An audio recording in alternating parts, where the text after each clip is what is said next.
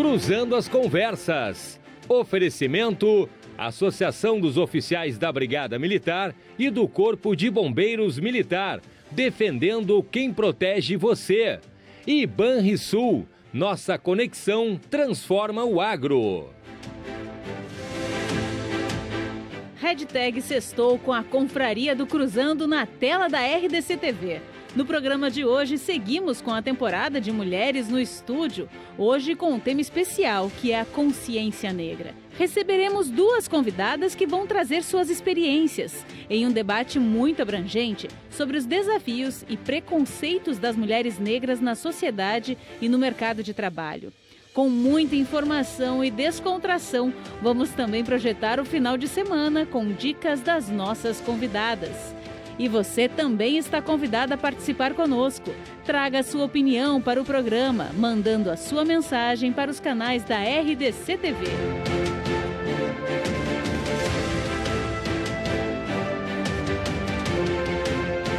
Fique a partir de agora com mais uma edição da temporada da Confraria do Cruzando desta sexta-feira, 18 de novembro de 2022, com o jornalista Renato Martins e suas convidadas.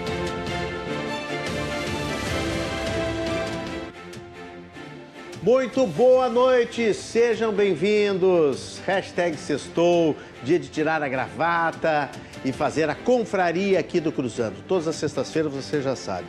A gente passa a régua na semana, fala dos fatos, das notícias e projeto o seu fim de semana dando dicas aqui com as nossas convidadas. Sempre com a temporada de mulheres que a gente está fazendo e está dando muito sucesso, fazendo muito sucesso, dando muito resultado. Então ninguém quer parar com a temporada de mulheres. Começou em julho e a gente segue nesse momento aqui, recebendo hoje duas mulheres maravilhosas. Patrícia Carneiro, aliás, a, é, é a Patrícia Carneiro, é isso?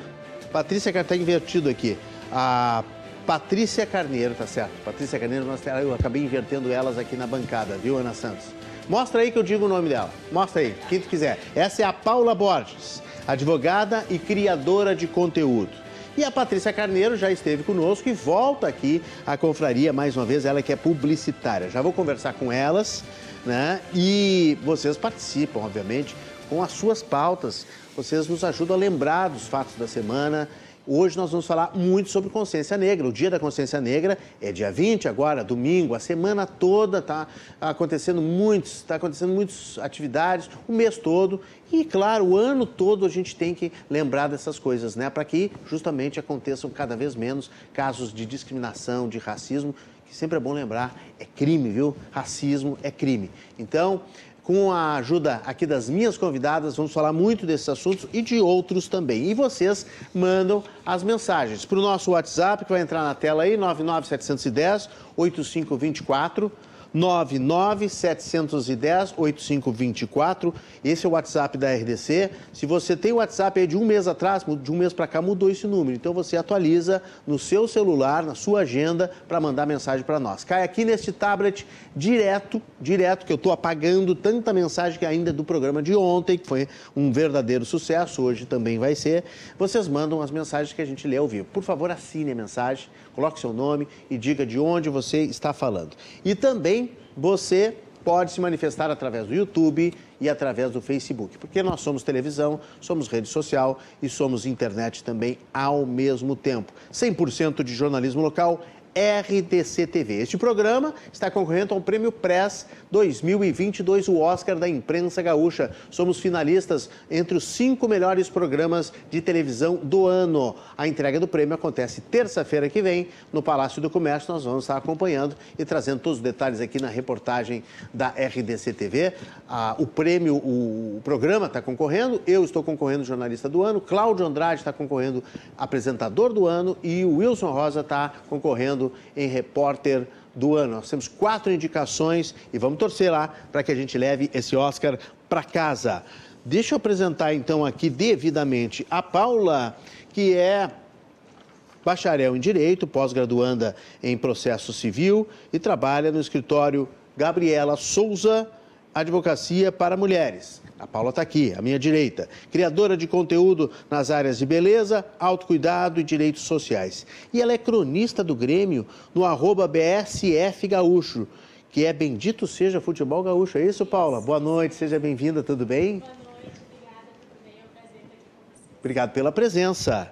A Paula, quando mandou o seu currículo, ela mandou assim, né? Bacharela em Direito, né? E aí eu olhei e achei que era um erro de português, um erro de digitação, né? Ou até uma, um neologismo. Eu fui pesquisar, impressionante. E aí eu mordi a língua, né? Bacharela existe já há quase 10 anos. É um formato, é uma, como é que se diz? Um vocábulo, né? Que uhum. as universidades nunca utilizaram. Sempre imprimiram os, os diplomas com bacharel. E simplesmente ignoraram a possibilidade de flexionar para o gênero feminino. Ah, como tem algumas palavras que não flexionam, mas bacharel não é uma delas. Aí até que teve no governo da presidente Dilma uma, uma lei que ela promulgou e, e, e passou a se obrigar as universidades a imprimirem os diplomas com a palavra bacharela quando for mulher. Então temos aqui a bacharela em direito. Teu diploma está escrito bacharela não? Não te lembra? Uh, não lembro, faz tempo. Paula, nos conta um pouquinho da tua vida. Como é que é direito, futebol, criar conteúdo, beleza, autocuidado e essa advocacia especializada em advocacia para mulheres. Interessante, né? Uh, então, uh, eu sou a Paula, é um prazer estar aqui com vocês. É assim, eu sempre tive né, essa vontade de trabalhar na área do direito, de fazer o curso, né, de compreender um pouco mais e né, tornar esse, esse esse mundo, esse país que a gente vive mais justo e mais equânime. E eu vejo que o direito ele é um desses mecanismos, né? Ele é importantíssimo justamente para a gente ir né, contra essas estruturas, o racismo estrutural que é um, acaba nos atravessando, né? enquanto pessoas negras. E é isso, eu sou mãe, tenho uma filha de seis anos, a Valentina. Uh, e eu trabalho hoje atualmente com a doutora Gabriela. A gente atua numa frente, né, numa advocacia para mulheres. A gente tem ali né, uma advocacia especializada para conseguir atender essas mulheres que estão em situação de vulnerabilidade. Então a gente tem muitos casos né, de violência doméstica. A gente atua assim com direito de família, mas a gente também tem casos de abuso, né? Abuso sexual, então é super importante. Então a gente, eu vou para as redes sociais para falar sobre conteúdos mais leves também, porque essa matéria do direito ela acaba atravessando de alguma forma assim também o nosso cotidiano e tento assim da forma mais tranquila e natural possível levar essa informação que é importante, né? A gente sabe que ainda que a gente tenha conseguido alcançar a internet, que muitas pessoas tenham acesso, ainda é muito difícil. Então, alguns casos de violência doméstica tem mulheres que às vezes não têm celular, não têm acesso à internet. Como é que a gente faz para conseguir ajudar essas mulheres e auxiliá-las, né? Então, é importante a gente ter o trabalho dessas ONGs, né, de casas e comunidades para conseguir chegar nessas mulheres né, e fazer justiça de alguma forma. Sim, e, e, essa opção que vocês fazem de um segmento, né, de atender mulheres, é uma opção extremamente bonita, né, é, de ajudar as pessoas que são mais vulneráveis. Mas assim, quando vocês dizem advocacia para mulheres, vocês não atendem homens? Se aparecer um homem no escritório de vocês, vocês não atendem? Vocês gentilmente declinam? É, dependendo da matéria, assim, a gente hoje são pouquíssimos clientes que a gente tem, né? Uh, clientes homens, mas a, a, o carro-chefe né, mesmo do escritório, essa, essa escolha que a gente fez né, foi uh, atender as mulheres, mas lógico, se aparecendo, dependendo da situação, e a gente tendo né, a aptidão para auxiliar, dependendo do caso que for da área, a gente auxilia sim. Muito bem, vamos falar mais sobre isso e outros assuntos. Patrícia Carneiro, a Patrícia tem mais palavras em inglês no teu currículo do que em português. Então vamos tentar. Credo, vamos tentar aqui. Vamos Publicitária, essa é em português. Tá. E Senior Planner da Oliver Latin America na iHouse Itaú, é isso? Isso. CEO do Power, Crea Power Creators e... e pesquisadora de narrativas emergentes para White Rabbit, São Paulo. Dá para traduzir isso um pouquinho para o público? já teve aqui, já, a gente já falou sobre isso, mas traduz para o público novo que às vezes então, chega Então tá, uh, a Oliver... Pelo jeito trabalha muito, isso eu sei, muito, trabalha bastante. Muito, muito, muito. Eu trabalho hoje na terceira maior agência do Brasil, que é um modelo novo, é um modelo de house, né? Ou seja, grandes corporações como Itaú, Unilever, ao invés de ter várias agências, fazem uma agência interna, né? Uhum. E essa agência Oliver, ela é de origem uh, londrina, ela é de origem britânica e ela desenvolveu essa metodologia para que não ficasse aquela visão que nós tínhamos como comunicadores de que houses eram uma maneira de fazer comunicação amadora, uhum. né? Então a gente de tem resolver dentro de casa, resolver né? house, in house, né? É. Então... Pega dois estagiários ali, o fulano que não faz muita coisa e aí eles vão, é... vão tratar da, da, publicidade. É, não, é para ter realmente uma ideia de fluxo, né? Porque tu imagina um banco Itaú que tem mais de, de 500 marcas, né? Dentro, 500 um número, mas assim mais de 30, 40 marcas para te, te, ter noção, a e-house do Itaú, nós somos 254 pessoas. Então, não é aqueles dois estagiários sim, sim. e aquela galera. E aí tem área de planejamento, tem área de pesquisa, né? Inclusive, hoje, agora, estava vindo para cá, uma das ações que uh, eu, a gente fez essa semana, que, com oito influenciadoras, para falar sobre o Dia Mundial do Empreendedorismo Feminino amanhã, que é uma plataforma de aprendizagem acessível e gratuita do Itaú, né? Eu sei que tem Mansou aqui, mas é, é uma causa social do Itaú que as mulheres podem entrar dentro dessa plataforma, se cadastrarem e participarem de cursos de marketing a finanças. Porque existe uma pesquisa da Rede Mulher Empreendedora desse ano agora, de outubro de 2022, que 51% das mulheres uh, empreendedoras no Brasil são mulheres negras e de classe C, D, E, com formação no máximo de ensino médio. E são elas provedoras de sustento para a família. Então é um empreendedorismo de sobrevivência e necessidade. Então, uh, essa é uma plataforma que o Itaú desenvolveu para capacitação, está né? Tá sendo capitaneada por uh, uma professora baiana que tem também, é criadora de conteúdo, assim como a, a, a Flávia, uma mulher negra, a Flávia Paixão.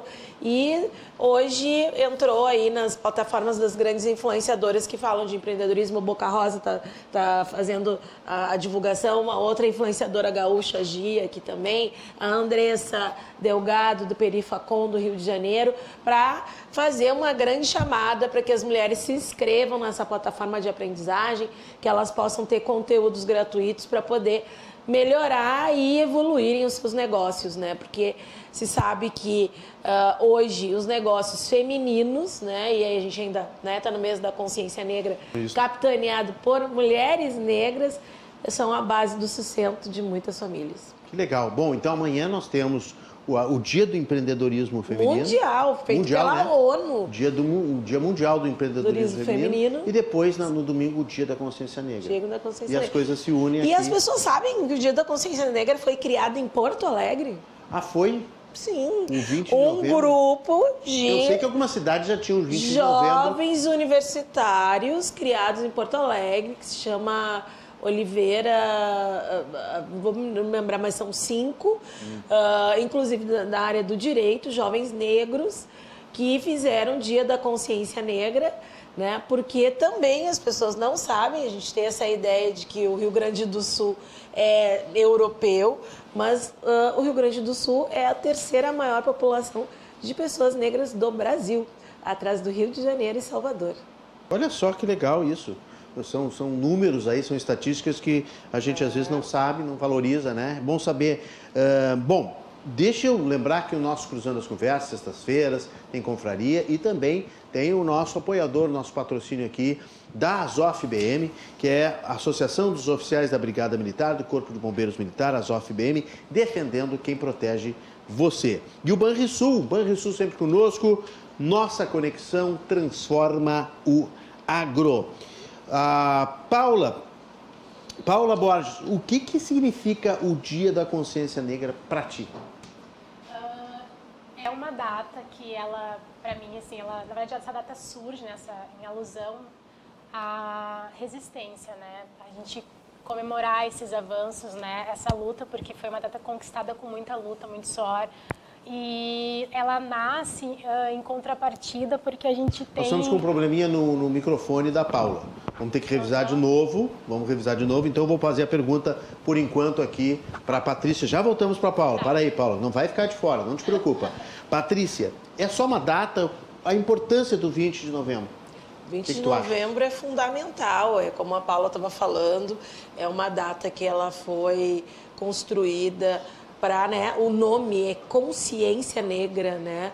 Ou seja, se ter consciência, se ter uh, visão crítica do que é ser negro no Brasil e isso poder ser uma data não de homenagem, né, mas ela é uma data de reflexão, manifesto, né? de reflexão, né, e de uh, se procura quebrar a invisibilidade, né, das pessoas negras uh, que numericamente são o maior número da população, só que são minorizadas. Né? A gente não fala nem mais em minoria. Tu aprendeu em bacharela, uhum. hoje tu vai aprender em minorizadas. Uhum. Porque estatisticamente nós somos mais. Sim. E aí os direitos e a visibilidade e a liderança e uma série de questões na sociedade são menores. Então essa população ela é minorizada, né?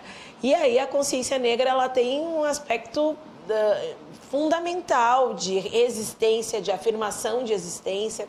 Hoje, por exemplo, eu estava no, eu saí de casa para ir numa atividade que estava, estava correndo na URGS, né?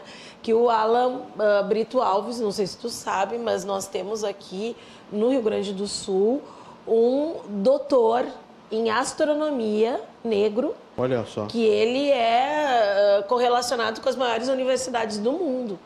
E ele fez uma conversa com o Tiganá Santana, que é um professor, filósofo, artista, uh, relacionado aí uh, às maiores, uh, da consultoria para as maiores empresas também em relação à consciência negra. E houve essa, esse debate às duas horas da tarde ali na URGS. Né? E uh, o Tiganá trouxe isso, né? Eu até não sabia, ele que trouxe, vocês sabiam que a consciência negra foi criada aqui no Rio Grande do Sul há 50 anos, foi em 1971. Puxa vida. Dentro é da Universidade Federal do Rio Grande do Sul. marcava o dia antes, 13 de maio, né?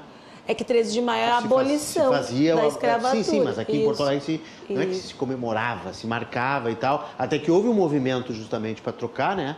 Veio dos negros mesmo, veio do movimento Isso. negro para trocar. O, a, a, abolição não nos diz nada. Isso. Né? Não é um motivo de reflexão, não é motivo de luta. Então vamos passar para o 20 de novembro. Tem e que tem a ver, a ver, com, com a morte do Zumbi dos Palmares e que tem a ver com uma sociedade que se pretende uh, igualitária, onde as pessoas negras possam ter protagonismo, onde elas possam ter umas, né, ser incluídas de uma maneira digna. Né? Tá aí o Wakanda Forever, já foi ver? Não, olha só, essa semana não consegui fazer absolutamente nada, mas tá no aqui, ó, fim de semana tá no, no, no, topo, no topo da lista. O Wakanda tem Pantera, é. tem, não, Pantera Negra é o Wakanda, né? Pantera Negra é o Wakanda e Forever. Tem Adão Preto. O Adão Preto também, é um filme é. bem divertido, um filme bem divertido. É. é. mais na minha diversão, acho que o Pantera Negra ele tem todo é, um, uma, uma postura, né? É. Tem um simbolismo, uma postura. Uh, já está ok a, a, a Paula, Paula Borges? Já podemos conversar com ela? Está ok o, o áudio dela? Vamos ver, fala um pouquinho aí, Paula, sobre o Dia da Consciência Negra. Uh, então, como eu estava dizendo, né, o Dia da Consciência Negra ele eh, nasce de uma resistência e em contrapartida, né, ao 13 de maio, porque o 13 de maio ele tem a ver com a assinatura, né, a abolição, mas uma abolição, né, na verdade a gente já tinha conquistado, né, essa liberdade e aí uh, se assina a Lei Áurea, mas né, deixou a população à margem na sociedade, né, vivendo a mazelas e não reconhecendo nenhum direito. Então, uh, a consciência negra ela faz, ela é uma, ela é um símbolo, né, de uma resistência para que a gente siga refletindo e consiga pensar né, em propostas, em políticas de inclusão. Né? A gente hoje fala muito em representatividade, mas é bem importante que a gente uh, reflita sobre. É importante a representatividade, mas que a gente precisa ir além. Né? Então, é importante preparar uh, essa mudança estrutural, as culturas. Então, é, são coisas que, que são importantes para que a gente siga refletindo. E assim, é, é uma data que ela acontece, uh, o povo se mobiliza, e aí às vezes depois, como todas as datas, as coisas passam, né? E aí parece que esquecem dessa luta. Como fazer para poder permanecer nas, na memória uh, do povo, não só de quem luta pelos seus direitos, como os negros, mas também da sociedade como um todo, né? das autoridades, daqueles que aplicam justamente as leis, né? Sim. E como, como lutar por isso, né? É, Para que gente... permaneça, perdure durante o ano, todos os dias essa luta. Sim, a gente, ah, enfim, quando se pesquisa e se estuda, a gente sempre comenta, né, que os brasileiros não, eles é, é um povo que acaba, né, sendo, acaba não tendo memória, né? Então, é bem isso, assim, os casos eh, de racismo se repetem. A gente tem uma, uma lei, né, a lei, do, a lei do, do racismo, que é um, um, crime que ele é inafiançável, mas a gente tem uma dificuldade de né, tipificar né, os crimes de racismo. Então, a gente hoje, quando tem uma denúncia, quando a gente consegue fazer um registro, geralmente cai na, na linha da tipificação da injúria racial. Então a gente né, se estuda e se fala muito, os juristas querem tentar uh, modificar, né, fazer mudar essa tipificação para que a gente consiga equiparar né, a injúria racial a a mesma, a mesma penalidade que prevê o, o racismo, porque hoje em dia as pessoas porque a, injúria racial nada mais é do que né, uma ramificação do racismo. Então, se ela existe, é em razão né, do racismo. Então, para que a gente consiga né, tipificar porque hoje em dia uh, acontece um crime de racismo é tipificado como injúria, porque geralmente as pessoas elas ofendem a honra, né, a subjetividade de um, uma pessoa negra. E para tipificar enquanto racismo, tu precisa ferir uma coletividade. Então acaba que a gente tem uma certa dificuldade de enquadrar né, no crime de racismo. Mas e aí acaba que acontece né, a injúria e aí a pessoa vai lá, paga mil reais, né, cumpre ali um serviço de três meses e aí se perpetua, né, segue virtuando. Mas é bem importante a gente pensar, né, como o racismo ele está ele é institucional, ele é estrutural, é importante, né? Eu penso que o racismo ele deve ser enfrentado principalmente pelo Estado. Né? E aí o Estado Exato, precisa... pelo poder público, né, que tem que exato, dar esse exemplo, né? Exato. Então a gente tem que promover políticas públicas. Eu particularmente sou fruto de uma política pública. Eu estudei na PUC através de uma bolsa do ProUni. Então eu estudei escola pública, eu fiz o ENEM, eu consegui a minha bolsa através de uma nota que eu obtive no Enem, então tive uma bolsa 100% integral através de uma política, política pública. Isso é um dos caminhos, né? Então a gente precisa investir, precisa ampliar, a gente precisa preparar as pessoas, né, para que a gente, como eu estava falando ali atrás, assim, voltando um pouquinho, para que a gente consiga mudar a cultura né, dessas instituições, das empresas, uh, vaga de emprego uh, que não limite. Às vezes a gente ah, quer abrir uma vaga afirmativa, mas daí uh, coloca ali na barreira a questão do inglês, né? Não é toda a população que está conseguindo estudar inglês, né? Principalmente a população preta. Então, assim, a gente precisa pensar, ok, vou quero abrir uma vaga afirmativa, então eu vou dar a possibilidade para essa pessoa estudar o inglês, né? Para que ela consiga se manter naquele ambiente. Acho que são questões até de saúde, de saúde mental, né? Daquela pessoa consiga permanecer naquele ambiente, né? Que ela, além dela ter oportunidade, que ela consiga permanecer e crescer. Muito bem. E a Patrícia, o que, que acha? O que, que dá para fazer para que fique presente na memória das pessoas é, essa luta? É, eu né, não sou uh, da área jurídica e eu acho que tem o nosso papel como comunicadores. Pois é. Né? Eu acho que a gente tem que promover Uh, o, o, assunto, a gente tem que promover as pautas, a gente não pode deixar no esquecimento. Uh, a gente tem, por exemplo, quando uh, aconteceu a questão do seu Jorge, eu não sou de nenhum veículo, eu sou publicitária, mas eu me senti na obrigação, como comunicadora, de ir e criar um conteúdo na internet dizendo: não basta pedir desculpa. Não basta pedir desculpa. Está não se referindo é ao caso do seu Jorge lá no Grêmio Náutico No Grêmio Náutico União. Porque ali eu vejo, e eu falei com outros colegas comunicadores, ali eu vejo não só uma questão de racismo institucional, mas eu vejo um problema de comunicação. Uhum. Se o público era racista, primeiro, quem é que toma conta da comunicação deste clube? É, é um coordenador de comunicação, é um jornalista. Por que, que não tinha um jornalista ali mediando aquela fala daquele presidente? Gerenciando a crise, né? Gerenciando a crise. Ah, mas vai esconder bom, gente, mas a nossa função enquanto comunicadores é a gente também lidar com a opinião pública e a opinião dos públicos. Uhum. Né? E a gente sabe que existem coisas que a gente jura lá quando a gente se forma, em manter a liberdade, a dignidade, né? a, a, a, a informação transparente, a informação que contribua para a cidadania. Isso, como RP, como publicitário e como jornalista, a gente presta esse juramento. Então, eu acho que existe uma necessidade de promover a educação antirracista no dia a dia. Né? Porque é o que eu digo, é muito fácil as pessoas ficarem dizendo eu não sou racista, eu não sou racista. Não, vamos reconhecer que o racismo é uma estrutura simbólica né? E que a gente precisa promover a educação antirracista, assim como a gente promove a educação das pessoas para que elas possam ler e, e, e saber uh, ler, aprender, né? Então, uh, eu vou entrar naquela linha, né? Mas, assim, para mim é educação, para mim é informação, para mim é combatividade dentro dos meios de comunicação, de não deixar as coisas passarem, né? Voltando a esse caso aí do seu Jorge, eu, como Relações Públicas, pensei, mas se aquele público ali era aquilo, por que, que escolheram o seu Jorge? Ou então, se vai fazer aquela fala de que ele veio de, molet, de, de moletom e não de. Onde é que estava no contrato escrito? Tem o, o artista, independente de quem for. Quando chegar no clube aqui, tem que chegar bonito, tem que, bem vestido. Tem que chegar. Não, e não, tem que definir o bem vestido, porque. De terno, paletó. Terno, paletó, evento social, dress code. A gente, quando vai fazer um conteúdo hoje para uma, uma marca, a gente passa todo um briefing do, dos e don'ts. Pode isso, não pode aquilo. De preferência, ó, põe a roupa assim, põe a roupa assado. Então, faltou gestão de comunicação. Eu já começo por aí. É verdade. E depois é falta um, um, um letramento de lidar com as questões públicas, porque sim, uma empresa, uma entidade, um clube, independente da opinião dos seus presidentes, ela tem uma. Poxa, eu aprendi lá com o meu professor de relações públicas, o antigo Roberto Freitas, nem sei se está vivo, né? Mas tomara Deus que esteja, mas tomara. é professor lá na UGS, maravilhoso, que ele já falava sobre os princípios éticos da relação de uma empresa, de uma instituição com a opinião pública.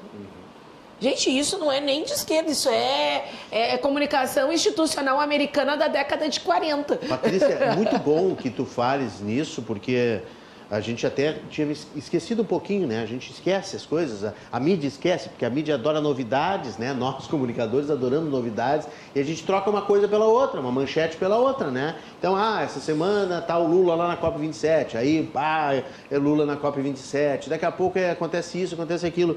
E eu pesquisei aqui, a última notícia é do dia 11 de novembro desse caso do seu Jorge. Então é interessante a gente comentar aqui até para atualizar. A Paula, que é da área do direito, olha só, a delegada está ouvindo ainda testemunhas. No dia 11 ela ouviu a equipe de, imagem e de som do, do clube, então ela está fazendo um trabalho ao que parece bastante cioso, né, bastante profundo. Vai ter mais, mais uma testemunha que disse ter ouvido as ofensas racistas, além dos músicos da banda. E depois vai aguardar a perícia, porque a perícia está assistindo todos os vídeos existentes possíveis em relação ao assunto. Ou seja, claro que a gente quer um resultado. E tu gosta de fonte boa? Mas é preciso, já te respondo, e, e é, é, preciso esperar um pouco, dar tempo ao tempo para as coisas serem sedimentadas. sedimentadas. A investigação tem que ser bem feita, né, Paula? Sim. O inquérito tem que ser bem feito. Encontrei com né? um colega jornalista e aí ele disse que viu o vídeo. Mas vários vídeos foram vistos. É, Só tem algum e... vídeo muito especial que não. É, que tem vários, né? Sim. Mas aí eles estavam então, inclusive, o pessoal está olhando os vídeos, né? Sim. E configura. Se escuta, estão fazendo aquele. É, é, é, se, se, configura, porque aí é aquilo que a Paula falou: injúria racial é macaco, é não sei o quê, é som, né? Porque as pessoas dizem assim, mas ai meu Deus, por que, que não pode chamar de macaco? Porque macaco é animal. Ah, que absurdo. Pelo amor de Deus. Deixa eu só dizer, mostra, Matheus, Matheus, uh, mostra aí, Matheus Furtado, a, a, a, notícia, ó. Folha de São Paulo, que está na, na, coluna Celebridades, está tá checando e está dando mais informação sobre isso. O objetivo da investigação é melhorar a qualidade dos áudios periciados para apurar se houve mais alguma ofensa racista ainda não conhecida. É mais um Agora... elemento de, de, de, de prova, tá. diz a delegada, tá? A delegada Andréia Matos. Agora, tu sabe que o que me chama. e aí, no meio disso tudo, só para te dizer, é. a, a, a Assembleia Legislativa aprovou a entrega da medalha do mérito farroupilha ao cantor Seu Jorge. Bom, legal, bacana, mas é que não compensa. Tá tentando uma tapar, coisa não tem né? nada a ver com a outra. Uma coisa não tem nada a ver com a outra, gente. Sim.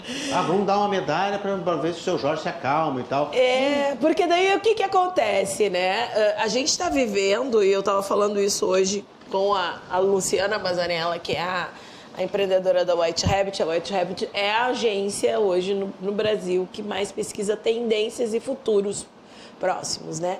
E o que, que a gente vem? A gente vem de um, um país onde a gente tinha uma apatia e uma subserviência, porque né, ah, as pessoas não falavam porque elas tinham medo das retaliações. Né?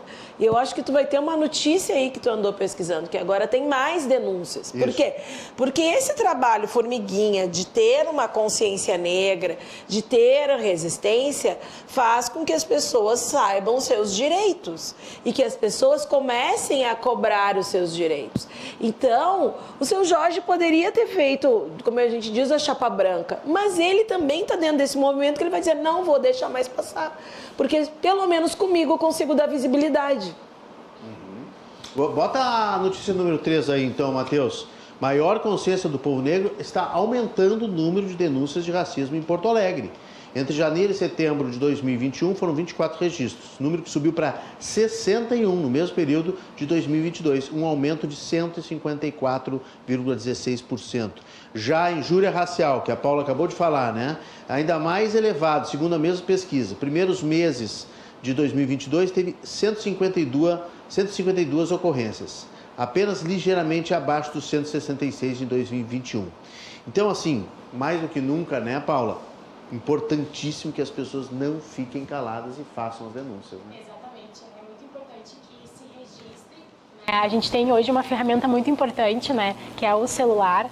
Ah, a internet é também um- meio, né? Hoje em dia, hoje, ah, se acontece algum caso, as pessoas gravam isso rapidamente viraliza na internet, então isso é importante. A gente tem outros casos. A gente teve o caso do do Ed em São Paulo no apartamento. Ele foi brutalmente violentado, né? Pela vizinha e o pessoal fez um ato lá na frente. Então, esse movimento ele é importante porque a gente não vai mais ficar quieto, a gente tem que cobrar as instituições, a gente tem que cobrar essas mudanças, né? Então, as denúncias elas ajudam nessa, nessa para balizar, né, essas informações para a gente conseguir até ah, ter noção do avanço. Então, é muito importante que se grave e a gente, né, infelizmente tem esse fenômeno, né? Mas ah, eu tô falando aqui várias questões, né, Sim, não, de que eu problema. estudei. Mas a gente tem uma dificuldade porque se vier uma pessoa branca e falar o que eu estou dizendo, as pessoas vão validar. E isso acontece na nossa sociedade. Uhum. Então, assim, é importante a gente ter como comunicador lendo essas notícias, porque as pessoas também vão, conseguir parar para ouvir, prestar uma atenção e É, dar devida que atenção. falar, né? Todo mundo Todo tem que mundo falar. tem que falar, exatamente, né? É, O racismo, ele não é uma patologia. Então, ele né, é estrutural, ele é institucional, então a gente precisa falar sobre isso. A gente tem as escolas hoje da, da- dos alunos, né, violentando professor, violentando seus colegas. Então, assim, por questões sociais e também raciais, porque acabam que as coisas estão interligadas. Então, é muito importante que se faça oficina, que se promova né, o debate, para que a gente consiga conscientizar o maior número de pessoas, porque o letramento, o letramento racial, né, a gente tem que ir atrás, a gente tem que ir em busca dessas informações. Hoje a gente tem o Google, que é uma ferramenta importantíssima, que se tu tem dúvida de alguma coisa, tu joga ali e ele vai te trazer inúmeras informações e inúmeras matérias de vários portais. Então, hoje não dá mais para a gente tolerar que esse tipo de coisa siga acontecendo em 2022 e, né, então é por isso que a gente tem essa maior incidência de denúncias em razão né, dessa, desse trabalho que vem sendo feito de conscientizar a população, de elas terem a importância e conseguir compreender a importância desse movimento, porque não é fácil, né? Tu sofrer e tu e muitas vezes por essa questão assim como a gente estava falando da tipificação, né, do racismo, porque daí a gente vê assim, ah, às vezes acontece, mas não vai dar em nada. Eu vou, vou denunciar e aí vai pegar uma cesta básica e a pessoa vai se livrar.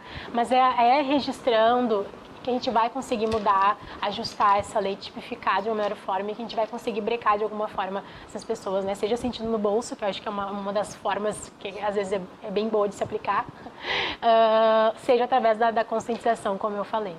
É, olha só, interessante também que nós estamos falando sobre a delegada Andréia, essa da delegacia especializada no combate à intolerância. É uma delegacia que tem dois anos.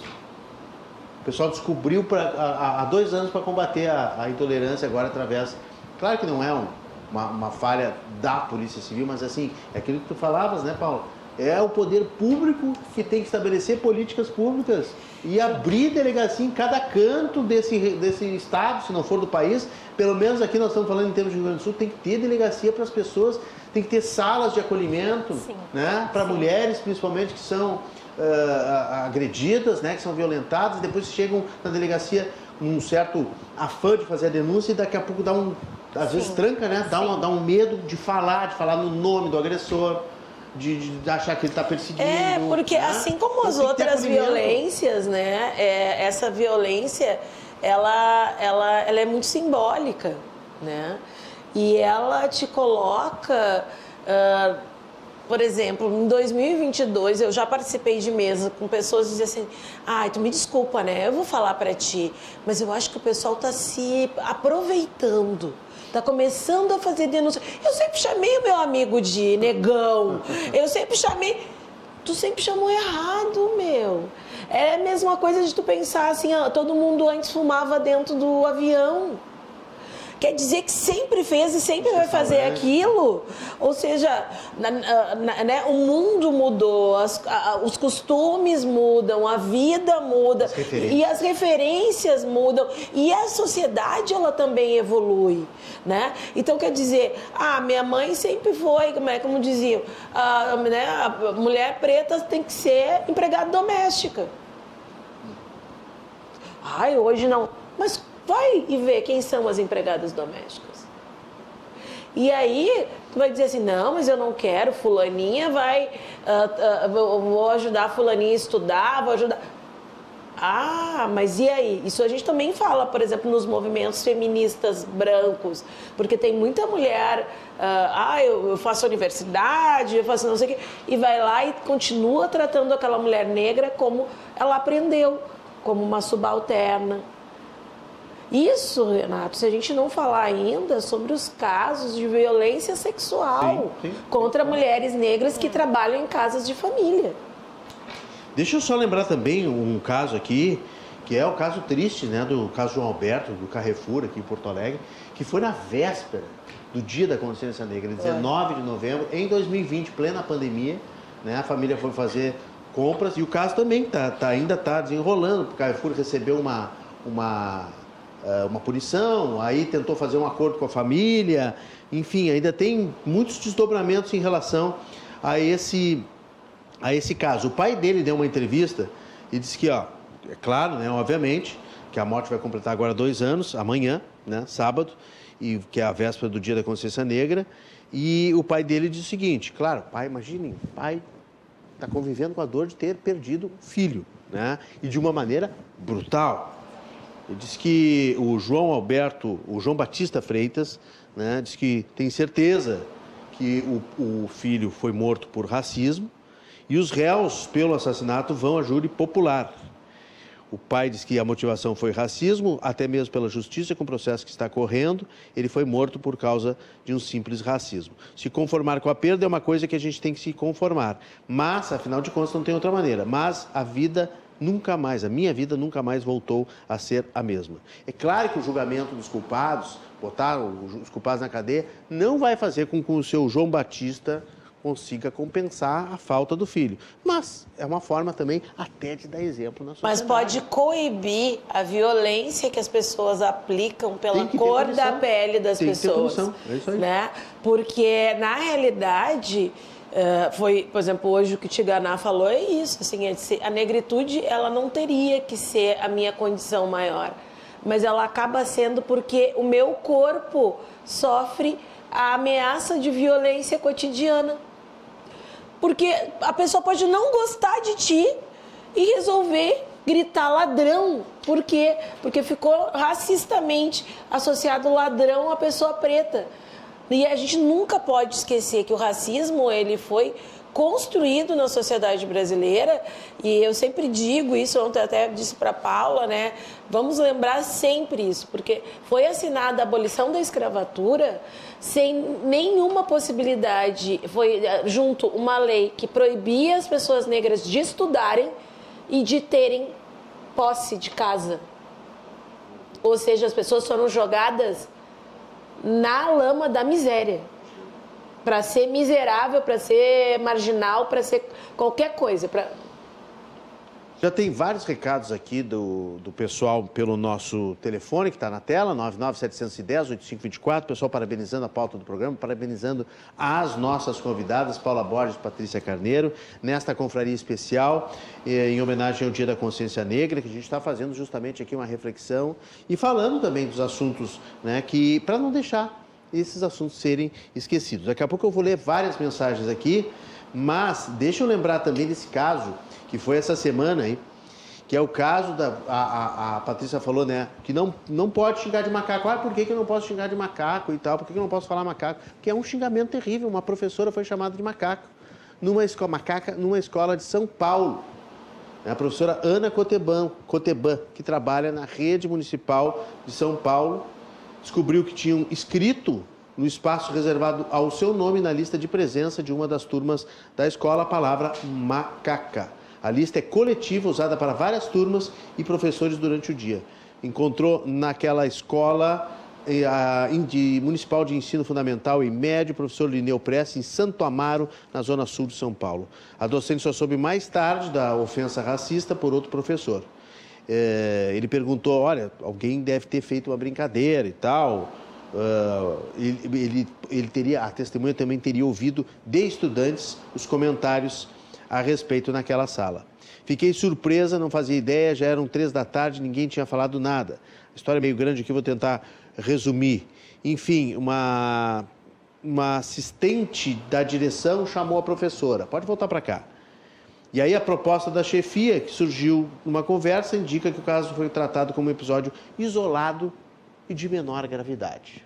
Tipo Como assim. O pessoal gosta disso. Não dá para não dá bola. Né? São crianças. Não vamos levar adiante isso. Não vale, não vale a pena. Só que daí você ensina que pode fazer. Né? É o ensino do que pode fazer. Aí a professora é... diz, ó, é. como se o racismo não fosse estrutural e sistêmico e precisasse ser combatido de forma institucional. Isso. É o que vocês têm, têm, dito aqui. Esses dias alguém disse aqui, tem que combater o racismo e tem que combater o racista. Sim. Né? Nós temos que denunciar os racistas. Sim. Nós temos que perseguir no sentido positivo, será que, se é que existe um, um, sentido positivo em perseguição, mas assim, nós temos que monitorar, nós temos que apontar, nós temos que vigiar e nós temos que denunciar. Eu não sei se é, as pessoas gostam tanto, né, dos exemplos uh, alemães aqui, né, dos exemplos próprios da comunidade judaica. Eu fui à Alemanha. Do Holocausto? Do Holocausto. Do Holocausto. Uhum. E existe a memória viva do Holocausto. E eu fui dentro de uma de uma de, uma, de um campo, de, né, em Auschwitz, aonde o guia dizia: nós uh, fazemos todos os dias a reflexão Exato. para que isso não ocorra mais. Uhum. Uhum. E, e, os campos de concentração, eu fui, eu fui no. E é, é, é, eu não me lembro qual é o nome é. que eu fui. Eu fui um menor perto de lá de, de Weimar. Hum, daqui a pouco eu lembro o nome. Mas assim, o, o, os museus, né, e as instalações assim extremamente conservadas, Exato. limpas, para que as pessoas visitem, olhem, enxerguem, cheio de explicações, né? Exato. De informação, um livro para você assinar, ou seja, podia ser um museuzinho, né, do Holocausto meio atirado lá no canto, assim, e tal, só para dizer, né, para inglês ver ou no caso alemão ver. ou para os turistas verem, mas assim, não, é algo tratado como algo simbolicamente muito importante para o mundo ver. Para o mundo ver, para não se esquecerem, para que a, as questões não se repitam, né? Porque assim, quando a gente vai falando e vai dando chance para esse racismo, né? Foi o que aconteceu porque a gente pensa o racismo ele está relacionado aqui no Brasil à cor, mas ele está relacionado à origem nos Estados Unidos e no caso da comunidade judaica ele estava relacionado a uma etnia, né? E uh, ele tem que ser combatido de todas as formas. Não é porque. Ah, e aí eu, ah, eu ouvi uma, uma explicação muito boa e as pessoas prestem muita atenção nisso. Macaco não é brincadeira. Não é jogo, não é algo menor. Macaco, tu estás desumanizando a pessoa. Tu está tirando a humanidade uhum, dela para colocar uma, uma, uma desumanização. Tá comparando ela a um animal, né? Tu tá comparando ela a um tá animal. rebaixando ela, né? Tu tá rebaixando ela da condição humana. E, É e esse caso, fala. só Paulo, olha que Aham. informação, esse caso da, da escola em São Paulo acabou sendo enquadrado, aí nos ajuda, eh, no crime de, de injúria. Ou seja, é um, é um crime menor, né? Uma Isso. punição menor, né? Sim, sim, justamente por isso, porque esbarra nessa questão de, de, de ofender a subjetividade né, e a honra. Então, as pessoas utilizam né, algum elemento, né, algum xingamento para ofender as pessoas em razão da cor, né? Ah, mas eu ia retomando Pois não, sobre esse não, caso, favor. a gente tem a lei 10.639, é muito curioso, a gente tem um racismo dentro de uma, um caso de racismo dentro de uma escola, onde precisa ser cobrado, a gente precisa cobrar das instituições, e repito, vou, vou falar quando vocês forem precisos aqui. Ah, a Lei 10.639, ela entrou em vigor justamente para que as escolas ensinem sobre história e cultura africano-afro-brasileira.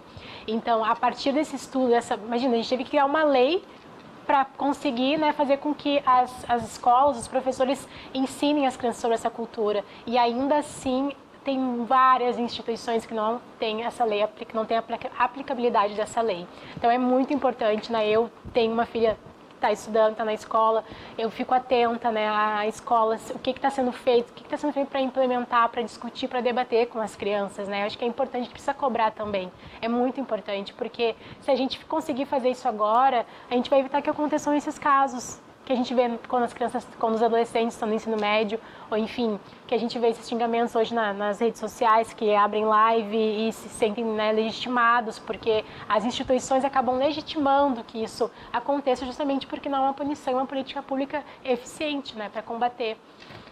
Muito bem. Ó, eu pesquisei aqui, me lembrei do, do campo de concentração, que é um campo menos conhecido, mas que é próximo a Weimar, que é o berço nazista, né? É Buchenwald. Tu estivesse no, no Auschwitz. Que é o mais famoso, né? O mais conhecido, e o Buchenwald. Mas é também, assim, é, tem uma carga, né? É uma Negativa, carga, assim, é, é sombrio, é- né? eu, eu chorei muito. É, é muito pesado. Chorei muito, porque a gente se Mas é vê uma experiência dentro. importante, né? É uma experiência importante e a gente percebe aquilo, porque eu fico pensando assim, se estivéssemos naquele, naquele período, eu estaria ali. Ou seja, quem não entendeu o Holocausto até aquele momento, visita um campo de concentração e acaba entendendo. né? E, entende. acaba entendendo o que, que sofreu o povo.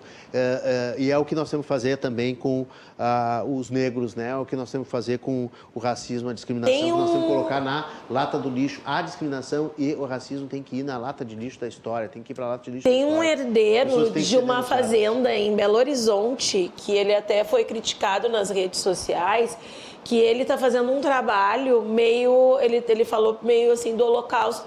Ele abriu a fazenda e leva as pessoas para visitarem aonde a população negra escravizada morava dentro. Então as pessoas têm que entrar assim, ó, sentindo o que é aquilo dali. É, ele, tá, ele, ele, ele, ele foi até para as redes sociais falar isso. Eu vou fazer disso um museu da escravidão, mas que as pessoas sintam, que as pessoas vejam o quanto é desumano isso. Olha só, Paulo Rama está mandando aqui pelo 99710-8524. Pauta importante essa do combate ao racismo. Parabéns pela escolha das debatedoras. Numa semana que tivemos ainda o escritor Antônio Carlos Cortes. O Cortes esteve aqui na terça-feira, falou muito de- dessa, dessa questão também de combate, discriminação, falou da consciência negra. Paulo Rama, muito obrigado. Paulo, não esqueça que também teve conosco a vereadora Laura Cito na quarta-feira que se elegeu eh, deputada estadual e vai começar também uma luta importante na Assembleia Legislativa a partir de 2023. Eh, Renato, parabéns pelo programa. Miriam da Cidade Baixa. Ah, Miriam, daqui a pouco tem um recado para ti muito importante aqui no programa, tá? Fica ligado aí até o final, de- pelo menos até o final do programa, que daqui a pouco tem um recado bem bacana. Miriam, muito obrigado, viu, pela audiência. Ah, Samuel está dizendo o seguinte: sou negro que sei, e sei o que é racismo, mas o problema é que os movimentos negros transformam tudo em racismo. Atacam até a gramática, inventando falsos cognatos para algumas palavras como denegrir, lista negra. Isso é mimimi. Quando tudo é racismo, nada é racismo. O ativismo negro atrapalha os verdadeiros casos de racismo. A verdadeira data para comemorarmos é o dia 13 de maio. Olha, o Samuel está dizendo que é muito vitimismo. Diz que o seu Jorge não foi chamado de macaco, assistiu ao vídeo ele se aproveitou de um momento para se promover. Depois até declarou que não escutou nada. O que vocês acham dessa posição do Samuel, hein?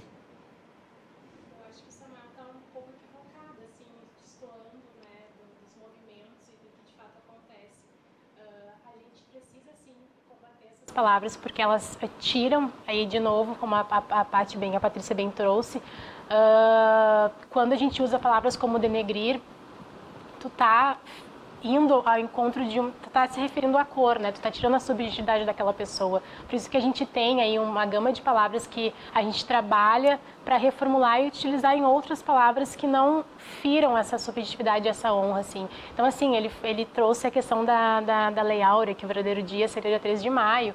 E não, a gente surgiu esse movimento que foi criado porque a, a assinar a Lei Áurea não nos aboliu de nada, o movimento. Muita gente lutou, os nossos ancestrais lutaram para que a gente estivesse aqui hoje podendo falar, eu e a Patrícia, né, nessa mesa. Então, assim, uh, ainda que tenha a Lei Áurea, a gente fez para comemorar nesse outro trimestre, né, nesse segundo trimestre do, do, do, ano, a questão da consciência negra para a gente consiga refletir. E acho que esse contraponto dele é importante para que a gente consiga uh, compreender o que a gente não pode mais tolerar, que é esse tipo de entendimento. Assim, a gente uh, acho que ele precisa dar uma estudada. A gente tem várias indicações de livros que ele né, pode estar acessando, a gente tem informação. falei há pouco tempo a questão do Google, acho que é bem importante né, a gente, conseguir né, dar uma pesquisada em referências, né, de pessoas que consigam aproximar e elucidar mais as informações que ele tem.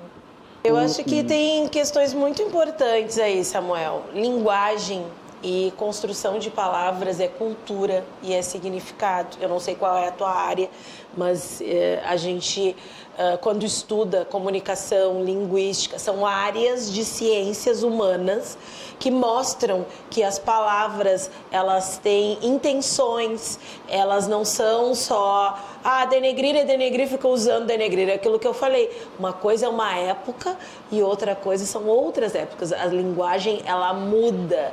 Inclusive as línguas elas são vivas. Então assim, existe intencionalidade, subjetividade, uma área inteira que te convido a entender, para não ficar achando que é mimimi, as coisas que se chama semiótica, que é uma área muito importante, porque ela trabalha os conceitos simbólicos da transmissão daquilo que a gente quer construir. Se a gente quer construir uma sociedade antirracista, se tu acha que é vitimismo, então eu vou chamar ele de branquitude, ou branquelo, ou vai ser uma ofensa. Por que, que tu acha que tem que fazer isso com a pessoa preta? E aí a gente tem um problema que é muito sério, que é que o racismo, como disse a Paula, não é uma patologia, ele é uma cultura. Nós tivemos 522 anos, temos 522 anos de Brasil, sendo que desses 522 anos, apenas 142 são de abolição da escravatura. Então nós temos muitos irmãos, vou te chamar de irmão porque tu é um irmão preto, com o racismo incrustado na sua vivência, que foram ensinados desta maneira e continuam a repetir. Por isso que o racismo é tão perverso, porque não precisa ser branco para ser racista. Tu pode ser um negro racista, tu me desculpa, tu é racista. Olha só, o, o ex-vereador Neucir Tessaro está nos assistindo. Obrigado, Tessaro, pela, pela audiência. Parabéns pelo programa, está mandando aqui. Parabéns, Pati Carneiro, pela sua bela manifestação contra o racismo. A Cláudia Teixeira também está Deixa mandando... eu só dar um beijo, Neucir. Neucir é pai do Jonathan, amigo nosso do Power Creates. O filho dele é publicitário que também. Legal, que legal, que legal. e o Neucir é uma pessoa maravilhosa, Grande sempre me recebe muito bem na casa dele. Grande Neucir Tessaro. A Cláudia Teixeira está nos assistindo também, mandando parabéns pela pauta. O a Inara aqui está mandando recado, muito bom o debate. Em Quaraí, na, fron na fronteira oeste do Rio Grande do Sul, prefeito, vice-prefeito e dono de uma fazenda que se chama Senzala. Então, mau gosto, né, para a fazenda aí do vice-prefeito, né? Podia mudar o nome, né? Podia aproveitar e mudar o nome. Uma coisa mais positiva, né? Uma coisa mais bacana. É a mesma coisa, agora eu vou fazer holocausto, né? É, é mais ou menos isso. É. O, o Francisco Amaral que é o nosso enfermeiro de plantão aqui, sempre assistindo o programa e sempre mandando mensagem. Diz que uma pergunta que faço é por que nos encontramos, por que encontramos em escolas públicas mais alunos brancos do que negros, se o ensino é gratuito? Por que precisa ter matéria específica para falar da cultura da população negra quando se é falado, se quando é falado sobre a abolição da escravatura, é o melhor momento para falar sobre o assunto. Eu acho que ele está indo na mesma linha do que do Samuel. Claro que o racismo existe e deve ser combatido, sempre com os princípios jurídicos que garantem os direitos básicos do homem, independente da sua cor. Mas tenho o sentimento que a sociedade encontra no seu meio a homofobia com um maior teor perverso. Ele diz que é um ponto que ninguém fala também. O que aconteceu dentro do Grêmio Náutico União foi um divisor de águas, dentre tudo que a direção do clube divulgou ao longo dos anos. Um clube servindo duelo entre o clube e a comunidade em princípios sociais de boa convivência. E não foi o que aconteceu com o seu Jorge. Os associados que estavam na festa tiveram uma demonstração de racismo como sendo o mais negativo sentimento, retratando o perfil das famílias favorecidas no quesito socioeconômico e frequentadores do clube. Todos que estavam ali foram coniventes com a situação. Foi deplorável, diz o Francisco Amaral. Nisso ele tem total razão. Né? Total razão. Aí... Sobre a questão de por que, que tem mais estudantes brancos do que pretos, mesmo em escolas públicas, eu acho que a gente respondeu lá no início, né? A gente tem uma condição uh, da população negra no Brasil uh, condicionada desde lá do início da escravidão à falta de acesso à educação. Então a gente não pode dizer que as pessoas não têm vontade. Muitas pessoas trabalham, muito do trabalho infantil é de pessoas negras. Uh, muitas famílias desestruturadas. A gente tem uma chaga social muito importante que já é relacionada, estudada por pesquisadores, sociólogos, antropólogos. É, né, para quem não, não, não leu, mas é um livro lá da década de 70 do maior antropólogo brasileiro, que se chama Gilberto Freire, que se chama Casa Grande Senzala, que ele faz um, um, um retrospecto da escravatura até a, a, chegada das populações e a condição das populações negras nas periferias brasileiras. Então, ali, Darcy Ribeiro e outros grandes, né?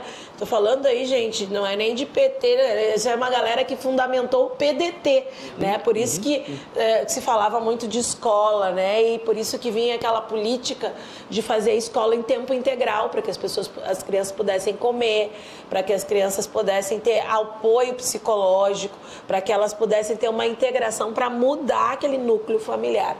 Mas já temos dados importantes aí, uma pesquisa grande essa semana sobre o impacto, daí como a doutora Paula, né, a bacharela fala, do impacto das políticas públicas de cotas e é pela primeira vez a gente dobra o número de pessoas negras que chegam às universidades nos últimos 10 anos. Muito bem.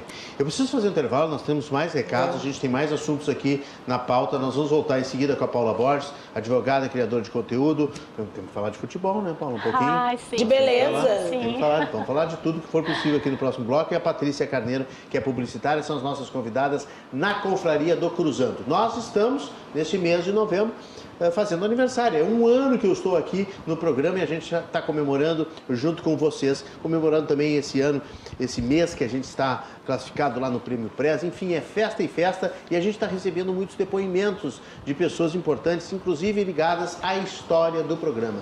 E hoje, por isso que a Miriam tem que ficar ligada lá na Cidade Baixa, né? Porque o seu maridão vai dar o recado. O Pedro Weber, que foi um dos homens que foram muito importantes aqui na minha vinda da RDC TV. Um grande profissional, diretor de televisão e que fala diretamente de Angola agora, na tela.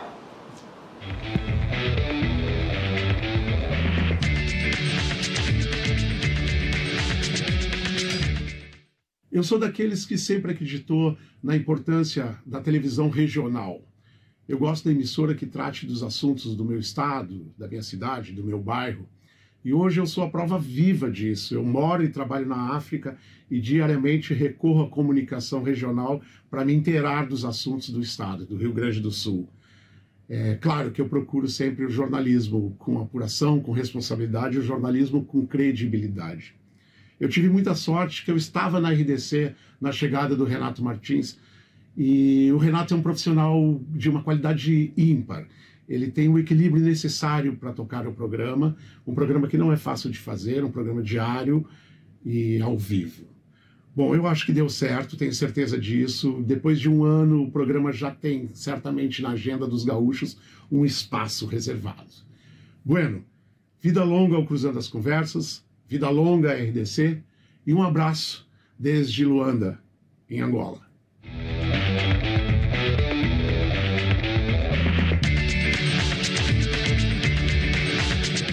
Grande Pedrão, que saudades. Trabalhamos juntos em outras emissoras também, aqui na RDC TV. Hoje ele está lá em Luanda, na Angola, tocando a TV lá de Angola. Muito obrigado pelo seu depoimento. A gente faz um rápido intervalo, é muito rápido. Eu espero vocês. Já voltamos com a Confraria do Cruzado.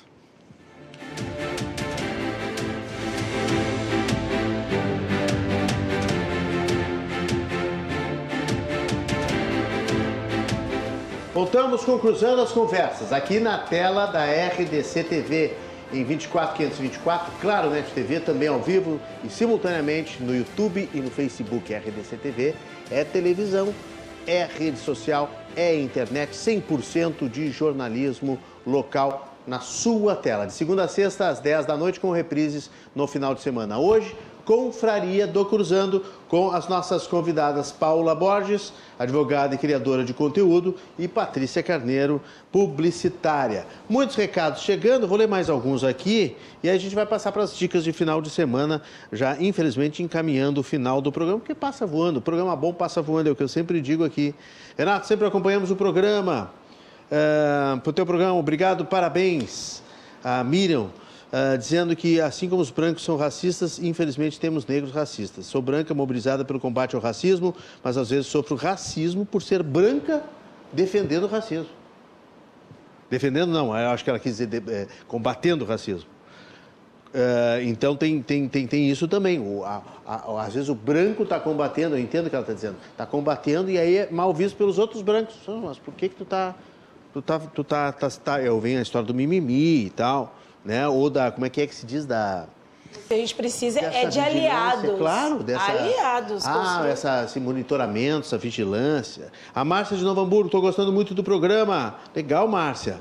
Uh, sobre o número de pessoas na escola, qual é a proporção de brancos e negros na população brasileira? O Telmo De Luca. 56% da população brasileira é de negros e pardos. O Joel de Porto Alegre, boa noite. Uh, ah, mandou aqui, o Joel hoje está feliz, né? O Joel hoje está, é sexta-feira, tá, resolveu fazer uma brincadeirinha aqui comigo, mandou uma fotinho do filme Up, Altas Aventuras, que eu não sei porque que dizem que é aquele velhinho parecido comigo, que eu não, nem sou velhinho, eu sou um guri, meu Deus do céu. É, tem uma, uma, Qualquer dia eu vou trazer aqui, tem uma charge que fizeram comigo, o meu primo Luciano Martins, que é um grande artista lá de, de, de radicado em Santa Catarina, ele fez uma comparação do Up comigo. Qualquer semelhança com você é mera coincidência, não poderia perder a piada, indicação de filme também. Ah, é que é sexta-feira e dá indicação de filme. Mandou foto da bancada para provar aqui que está que tá Uh, vendo o programa, o pessoal manda as fotos e é muito, muito legal. Pedro Luiz também de Esteia, Maria Luísa lá de Capão da Canoa, todos participando. Tem também um, uma, uma, uma, um tema aqui, né, que dá para fazer um programa inteiro. Né? A Carla Moraes, que é negra, estou vendo pela foto aqui, aqui de Porto Alegre, muito importante esse debate. Gostaria que as convidadas falassem sobre a solidão da mulher negra. E esse assunto ainda é tabu para ser discutido. Dá para falar 30 segundos sobre isso, um minuto? Com o poder de síntese da, da Paula? Paula uh, Borges, por favor. Então, é um tema que ele tem sim essa questão né, de estar, de não ser muito comentado, mas a gente tem várias pensadoras que já uh, criaram né, conteúdos, enfim, em cima desse tema. Tem a Bell Hooks que fala muito sobre isso. Uh, eu acho que a gente tem que pensar que essa questão da, sub, da solidão da mulher negra também como um posicionamento político, né? Pelo menos na minha opinião, assim, da gente pensar que as relações elas né, são construídas e, e a gente acaba levando aquilo que a gente tem, né? Eu particularmente o meu relacionamento ele é um relacionamento afrocentrado, então não quer dizer que né, mulheres brancas que se envolvam com homens negros não vão sofrer algum tipo de preterimento, porque a gente tem essa questão né, da nossa sociedade, da, dos homens negros principalmente, né, serem violentados uh, e terem essa expectativa de vida também, né? Uh, diminuída em razão da violência através da cor, mas eu acho que a gente pode pensar que a questão da da negra precisa ser falada, a gente pensar que nesse, nessa ramificação também há a questão da hipersexualização do corpo né, da mulher negra, a gente sabe que isso, que isso tem, então isso também está atrelado. Uh, exemplos básicos né, da da mulher negra, por exemplo, assim, uh, de acontece muito, eu vejo relatos, isso já aconteceu comigo também, é de, por exemplo, assim, uh, saindo com uma pessoa e aí aquela pessoa sai contigo no off, assim, mas aí quando chega a hora de assumir, ela diz que não pode, dá uma desculpa e daqui a pouco tu vê aquela pessoa com enfim, com outra pessoa, com uma mulher branca que seja, ou um homem branco, enfim. E isso está muito ligado nessa né, questão da, da, da, de colocar também a questão da solidão. Assim, é o que a gente tem muito que falar, a gente tem muito que estudar, muito que ler. Não sei se a Paty tem mais alguma contribuição a fazer. É, não, é, é isso, né? Existe esse...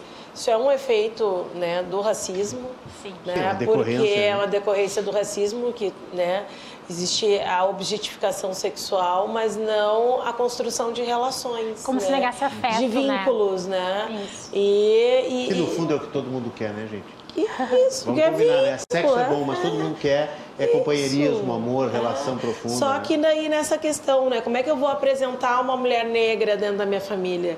Como é que eu vou casar com uma mulher negra? Como é que vai ser meus filhos? Tudo isso, esse racismo que está atrelado a nós.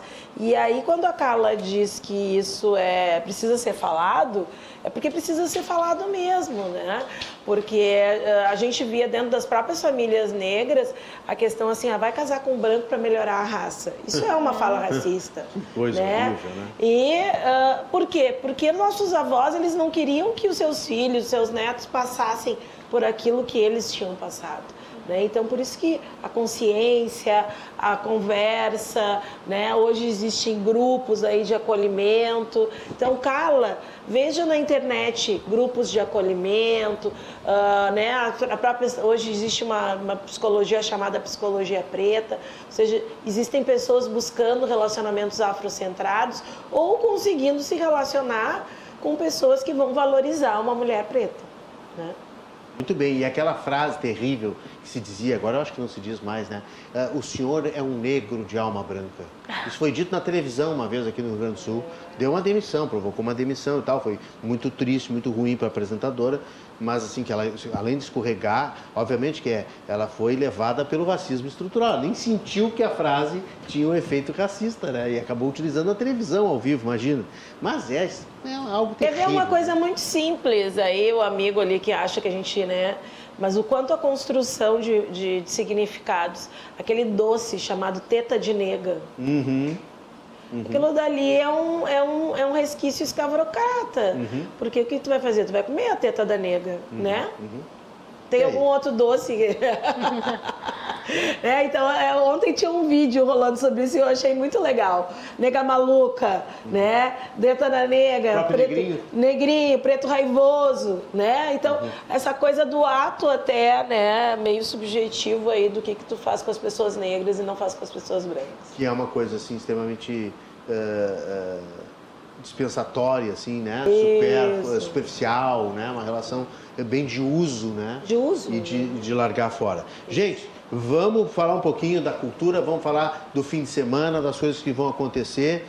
Tem uma, um evento muito legal, muito bacana, que é o concerto da OSPA, amanhã, 5 da tarde, sábado, né? Na véspera da Consciência Negra, com a, a, a inclusive a condução de uma maestrina negra.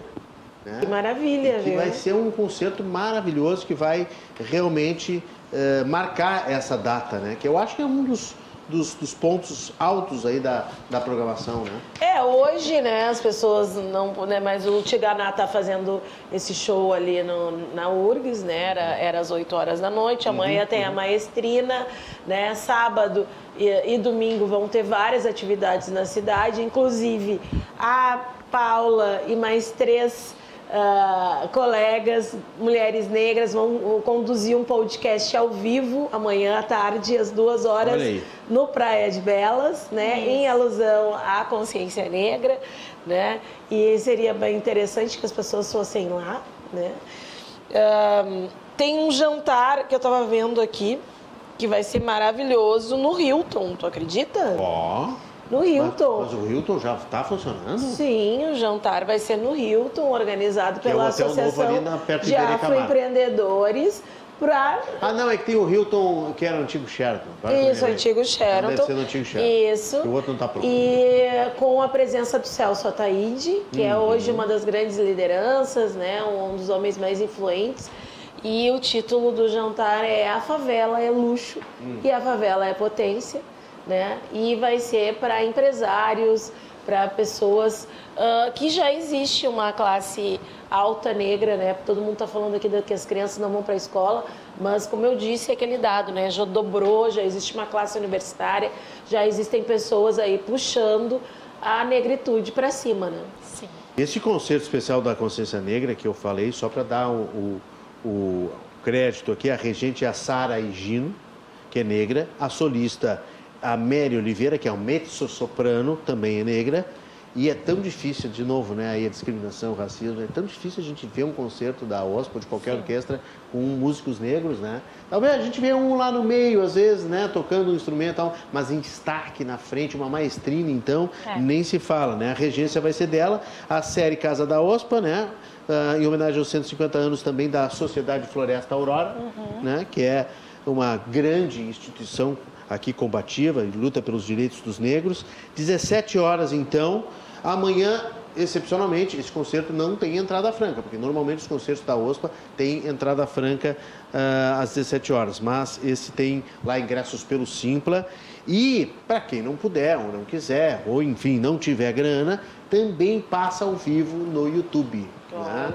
Eh, amanhã no canal da OSPA, a Orquestra Sinfônica de Porto Alegre.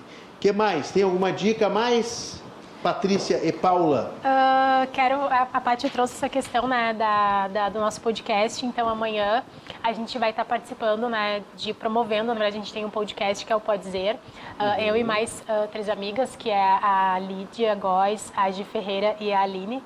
Eh, Somos criadores de conteúdo né, nas redes sociais e a gente tem esse Pode Dizer, que é um projeto que a gente criou para potencializar pessoas pretas. Então, os nossos convidados ah, são convidados né, negros que vão lá para falar né, e contar sobre as suas vivências e a gente tem esse canal como meio né, de dar voz. Ah, e aí a gente vai fazer esse talk, né, esse podcast ao vivo no de Belas, em alusão ao Dia da Consciência Negra, vai acontecer no terceiro piso lá do de Belas, ao lado da loja Tacalunga. E terão várias, vários assuntos, várias temáticas, são Legal. painéis de 40 minutos mais ou menos, assim, com diversos temas que serão abordados. Muito, muito, muito bom. Ah, começa a Copa do Mundo nesse final de semana, né?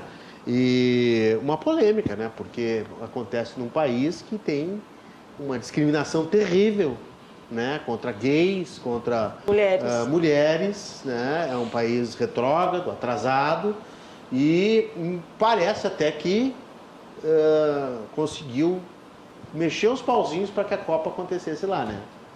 Não tem provas, mas muita gente fala isso. Tem um monte de artigos, monte de Pessoas, hoje, eu, hoje eu conversei com uma pessoa bem comum, assim, e eu disse, me dá um pouquinho da tua visão da Copa do Catar. Aí ele disse assim, é uma Copa de sheiks árabes, milionários. Muito dinheiro, né? Porque nem rico. Ah, uma, uma cerveja, parece que estão falando, né? Isso, né? Que brasileiro é algo, né? O povo já quer saber do preço da cerveja. Se vai fazer, vai fazer aí, pagode, é, para fazer é. dança. Então, assim, não pode fazer música, não pode fazer festa na rua, tem que ser num lugar lá no FanFest. Hoje decidiram que não pode, fumo- não pode beber nos estádios. Ah, também não pode. FIFA, FIFA é. E aí, ah, a cerveja tá. Ah, eles falaram que tá 14 dólares Uhum. um negócio de 350 miligramas. Aí o brasileiro já fica pensando, meu Deus, eu não vou tomar 10 latão de, leite, de cerveja lá, não dá. Querem ficar tudo vendo dentro de casa. É, quase 100 reais aí, 14 vezes 5. É, e, e, assim, ó, então fez bem, vocês acham que fez bem? Olha a notícia aí. Shakira, Tua Lipa e Rod Stewart se recusaram a cantar na Copa do Catar por desrespeito aos direitos humanos. A Shakira foi a última essa semana aí a, a decidir, a recusar o convite para se apresentar na abertura da Copa do Mundo. A abertura é domingo, às 11 da manhã, antes do primeiro jogo, né? Que é às, às 13 horas, uma da tarde. Eu não sei quem é que vai se apresentar, eu não sei qual o artista que ah, acabou. Ah, é que eles são truculentos, né? né? É. Inclusive, né? Eles não podem gravar, eles estão batendo em jornalista, eles estão fazendo horrores. Uh, Leia-se que a Shakira chegou a, a, a a, aceitar o convite, mas ela sofreu tanta, uma enxurrada de, de críticas nas redes sociais e aí ela se acordou, né? Então acabou recusando. O Rod Stewart, a Dua Lipa também. A Dua Lipa, olha, a Dua Lipa mandou bem, né? Disse assim, ó, primeiro resolvam os problemas de vocês em relação aos direitos humanos e aí depois um dia a gente vai cantar aí, né? Mandou assim, ó, espero que visitar o Catar quando tiver cumprido todos os compromissos com os direitos humanos. E o Rod Stewart recusou simplesmente um cachê superior a um milhão de dólares, equivalente a 5 milhões de reais, que dá para tomar bastante cerveja no Catar. né? E Mas tipo, o dinheiro para eles não é problema, né? Eles proposta, são Exato. A proposta foi feita há um ano atrás e ele rejeitou a proposta porque entende que não é correto participar do evento. Né? E, e, o cantor ainda disse mais o seguinte, Rod Stewart, e os iranianos também não deviam estar lá com a seleção, porque fornecem armas para todo o Oriente Médio, para todo, uh, todo mundo, né? Disse o cantor no jornal, jornal The Times. E, e, aí, e foi divulgado pela imprensa também que o Irã forneceu drones e mísseis à Rússia para utilização na guerra da Ucrânia. Então, o politicamente incorreto, né? E o crime deslavado, né? Está reinando nas ruas do Catar no meio da Copa. É uma pena, porque eu gosto também de futebol, né, Paula? Sim. Eu gosto de ver a seleção, gosto de torço pela nossa seleção. Não sou daqueles que, ah, não vou torcer contra a seleção, não vou torcer a favor da seleção, vou torcer contra o Brasil, que isso é bobagem. Assim. Futebol é bom, eu acho que de uma maneira sadia, né? Esporte é saúde, a gente pode uh, vibrar junto. O Brasil estreia na quarta-feira que vem, né? Contra a Sérvia. E eu queria que falasse um pouquinho de futebol, então, falasse da Copa, falasse do Grêmio, fala Sim, um pouquinho. Uh, então, eu tenho uma vivência com o esporte, né? O futebol, ele está presente, assim, na, na minha vida. O meu pai, ele é funcionário do, do Grêmio até hoje, então eu cresci no Estádio Olímpico, eu frequento os jogos e eu comento, né, sobre Grêmio em uma página que se chama BSF Gaúcho, que é o Bendito Seja Futebol. É uma página que é voltada só para que mulheres comentem sobre futebol. Legal. Então, a gente faz pré-jogo, né? Uh, faz pós-jogo, faz live, enfim. E eu acho, é, é bem isso, assim, é, é muito importante esse manifesto dos artistas para que a gente consiga compreender a importância, né? Uh, a gente tá, o futebol, ele, aqui falando de Brasil, assim, aí a nível mundial também, é, nos move, né? A gente é impulsionado, a gente tem uma paixão, assim, ainda que a gente tenha várias críticas, né, às instituições, e a gente tem uma tem instituição, é, a CBF acaba sendo omissa em algumas situações, uh, é importante para que né, acordem, consigam refletir né, sobre a importância desses direitos, assim. E eu tô com muita expectativa, quero muito, né, que o Brasil consiga esse hexa, independente do cenário que a gente vive. Eu gosto de futebol, é, eu penso que o, esporte ele é muito importante para a nossa sociedade, né, para que a gente consiga evoluir. Então, assim, a gente tem projetos sociais que trabalham o esporte, conseguem fomentar nas comunidades, então é importante, sim. O futebol é uma paixão, eu particularmente sou sou, sou fã do Grêmio, né? Não vou negar aqui dizer que não sou fanática, tá feliz, eu sou. Então, que o Grêmio voltou para a Série A, né? Ah, tô, né? Ah, que ano a gente teve. Muito difícil, né? Sim, muito difícil, mas conseguimos e agora é nova presidência, né? Contratações. Alberto Guerra, Alberto Guerra, novo presidente. Agora a gente está na discussão aí se o Renato fica, se vai renovar, acredito que vai renovar. E aí agora a gente vai para um, uma construção de elenco, né? A gente sabe que o Grêmio precisa ter essa reformulação. Eu espero que as contratações sejam pontuais e que auxiliem o Grêmio para que ele permaneça na Série A e quem sabe aí, né, conseguir algum título, né? Pelo menos o gauchão, né? Que a gente sempre tem, que a gente tem ganhado nos últimos anos, que a gente permaneça ganhando o gauchão e quem sabe, né? Se aproximar de uma classificação para Libertadores.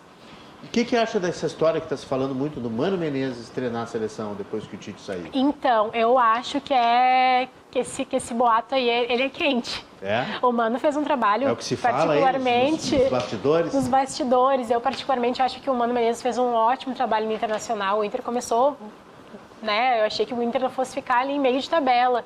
E o Mano chega e sacode aquele vestiário, né? Ah, saca jogadores que precisavam tirar do, do time, né? Deu oportunidade para que a gurizada também fosse jogar, apostou e eu acho que ele merece sim essa oportunidade. Acho que vai, vai dar bom, a gente tem muito a fazer na seleção. Como é que é o teu, é o teu Instagram, né? Isso. E BSF Gaúcho. Isso, é o BSF Gaúcho, é onde a gente né, comenta sobre futebol.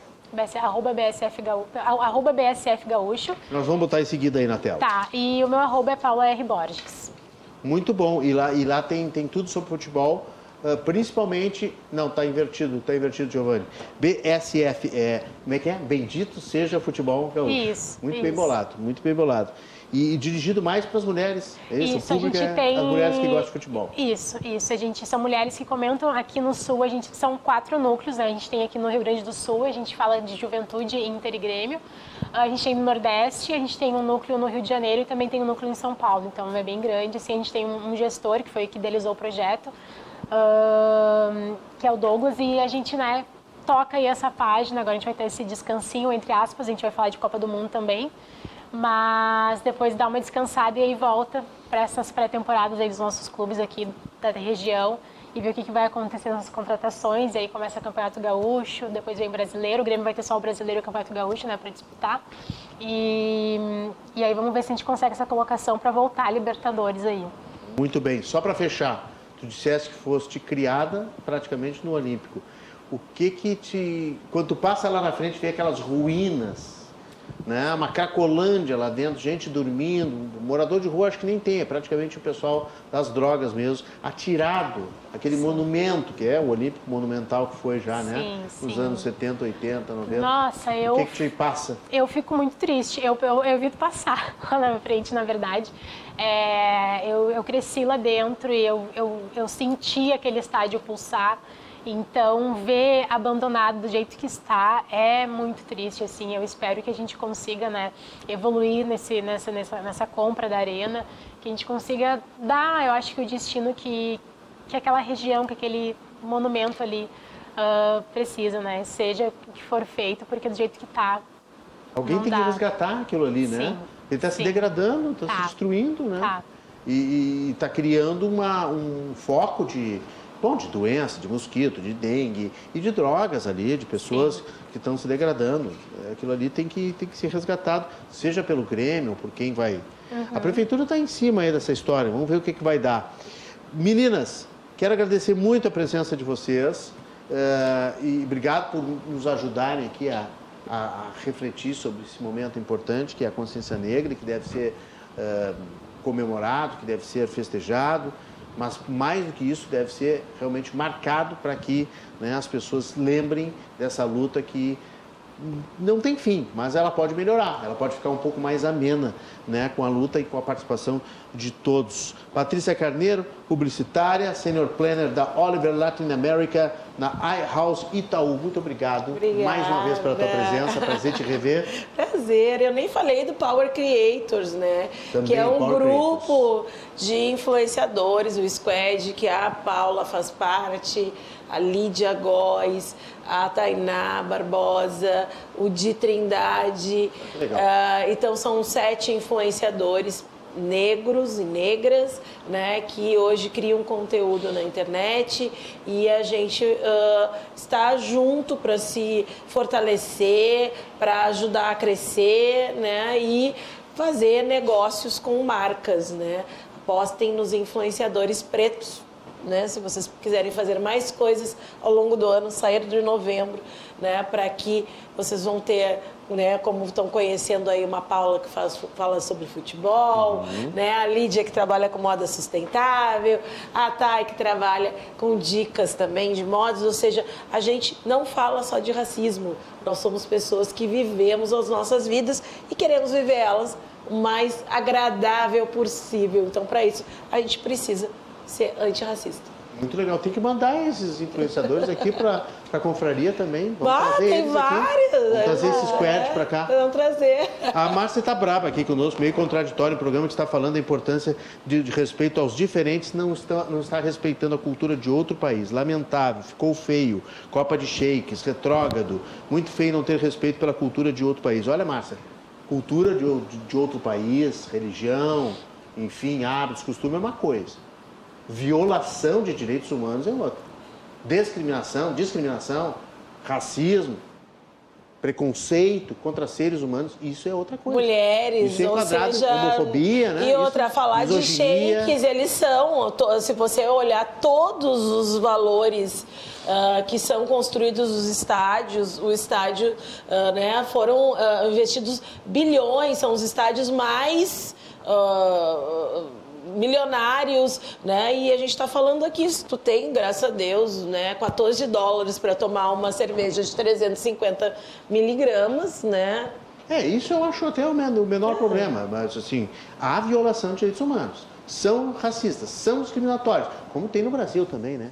Tem em todos os países, mas lá tem essa marca, né? Tanto que os artistas estão se uh, recusando a participar da Copa do Mundo, né?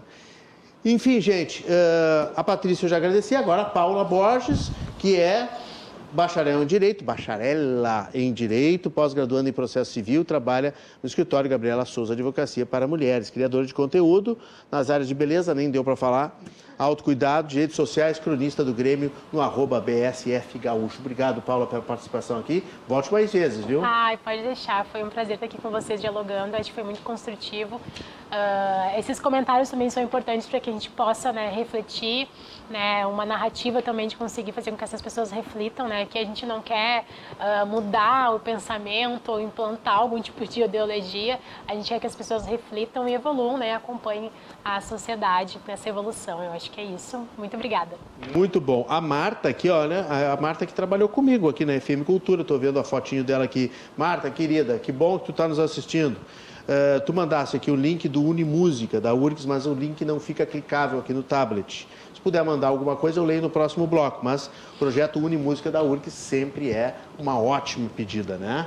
Vamos então fazer um intervalo. Obrigado, meninas. Uhum. Um bom fim de semana. Bom obrigada, dia da Consciência Negra. Obrigada. E eu faço um rápido intervalo e volto com a notícia boa do dia, as últimas informações desta sexta-feira. Fique conosco, eu já espero vocês. Eu espero vocês já volto.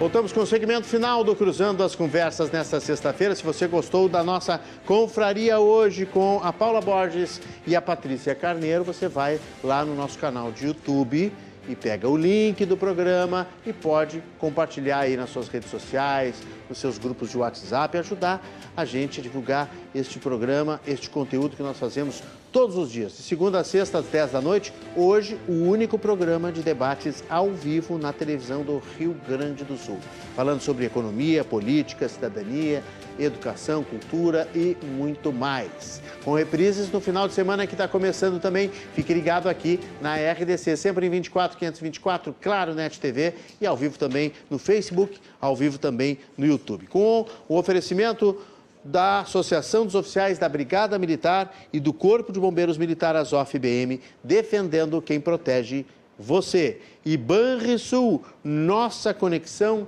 transforma o agro. Notícia boa para fechar o dia e para fechar a semana é que tem concurso. Tem concurso aberto e é no Banrisul, o Banco do Estado do Rio Grande do Sul.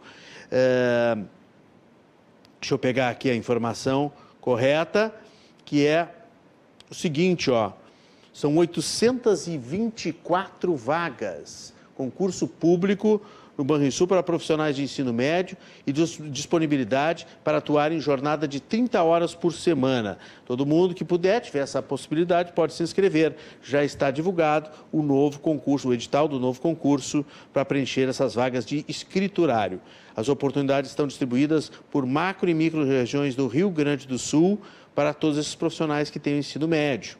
E os salários vão de R$ 2.664,93 e depois de 90 dias, que é o chamado contrato de experiência, três meses, né, passa para R$ 2.963. E ainda tem benefício. Auxílio Sexta Alimentação de 1.173, auxílio refeição de R$ reais. Bom, já deu mais de R$ mil aqui. Plano de saúde médico, odontológico, através da Caixa de Assistência dos Empregados do Banco, plano de previdência privada, através da Fundação Banrisul, e a possibilidade de ascensão de carreira dentro do banco. Olha, é uma boa oportunidade. Banco do Estado do Rio Grande do Sul, concurso público aberto, uma baita notícia. Deixa eu dar um abraço aqui para os aniversariantes desta sexta-feira, que ontem o programa pegou fogo aqui, eu nem consegui mandar abraço para quem está de aniversário, né? Que são uh, a Angela, a jornalista Ângela Bastos, minha colega lá de Florianópolis, o, o Cris Lima, o Luciano Costa, Lídia Mância, Verlane Scherer, Shirley Pinto de Faria, a Clara Casagrande lá do Gramado Summit, a Flávia Bassanese lá em Portugal, o Walter Júnior, meu colega uh, jornalista, e o Jefferson First Now. Jefferson First Now, que essa semana uh, nós até colocamos aqui o seu depoimento, né? O grande diretor da Kia Motors, da Suzuki, o homem que traz essa história de mais de 28 anos na da Kia Sun Motors aqui em Porto Alegre. E agora com a Suzuki também. Um abraço ao Jefferson, um grande empreendedor, um grande guerreiro, trabalhador, grande amigo e grande parceiro, está de aniversário, Jefferson First Now. E também no final de semana, a professora Magda Cunha, minha colega jornalista, a Núbia Silveira também, que é colega, o Anderson Bentanin, Betanin, a Fátima Martins Costa, o Fabiano Alves, o Henri Caran, lá de São Paulo, o Adriano Bacejo, ator, diretor teatral, Silvia Taves, a Cláudia Musa Fei, professora de História, já esteve conosco aqui no programa, o grande compositor Jerônimo Jardim, saúde, saúde, está tentando se recuperar aí o Jerônimo de uma fase bem difícil, mas o Jerônimo vai sair, eu tenho certeza. Colega Renato Hoffman, colega Emílio Caio Ferraço, se eu não me engano está na Europa também, a Rosane Frigeri, e no domingo, o superintendente do SESI do Rio Grande do Sul, outro grande grande gestor, um grande homem, um grande profissional e uma grande pessoa, o Juliano Colombo, que vai vir em breve aqui. Nós vamos discutir esse, essa educação, a pauta de educação. O Juliano sabe tudo. Nós vamos trazer o Juliano aqui, que é o superintendente do SESI. Viviane Viegas, delegada, Aliana Zambuja, Rosane Aguiar, Alexandre Golkes, a Marli Martins e a minha colega, que também está me devendo uma visita, uma confraria aqui, ex-repórter de televisão, jornalista Paola Vernareccia. Gostaria muito que a Paola estivesse no programa com a gente aqui em breve, tá bom, Paola? Paola está num, numa, numa ponte aérea aí, né? Porto Alegre, Floripa. Simone Ritter, o Marcos Vinícius de Almeida, eh, conosco também, o, o, o, fazendo aniversário no domingo, o publicitário Carlos Geuser, o Paulo Ramos, a, Vit, a Vitória Centenário Miss Rio Grande do Sul e Miss Brasil, lá de Passo Fundo, querida, está de aniversário. E o Eduardo Zambuja de Oliveira, lá na cidade maravilhosa, no Rio de Janeiro. São esses os aniversariantes, amigos do Cruzando. E aqui comigo, sempre, fazendo esse programa acontecer e fazendo esse programa estar entre os finalistas de melhor programa de televisão do ano no Prêmio Press, no Oscar da Imprensa Gaúcha, a ficha técnica turma aqui do Cruzando. O Matheus Furtado na produção, a Ana Santos na direção de imagens, o Léo Rosa na operação de master e áudio, o Mário Lundi e o Simon Romero na operação de câmera, a Lisiane Motini e o Giovanni Oliveira na chefia de reportagem, a coordenação técnica de do Luan Miliani, a coordenação de conteúdo do Guilherme Paz. E a presidência da RDC TV do Márcio Irion, que está lá na Serra Gaúcha, aproveitando o final de semana com a sua amada Carolina Paz, que está de aniversário também, e eu já mandei abraços ontem, né, porque eu não sou bobo nem nada, mas vai de novo aquele abraço, um bom fim de semana para o casal, aproveitem e comemorem bem este aniversário aí. Pessoal, Um bom fim de semana, muita energia positiva para todos. Aproveitem da melhor maneira, vai ter sol e vai ter muito calor. Aproveitem a sua família, aproveite quem você ama e desejo sempre sorte, saúde, sucesso sempre. E até segunda-feira, um novo encontro aqui na RDC TV. Eu espero vocês. Tchau, tchau.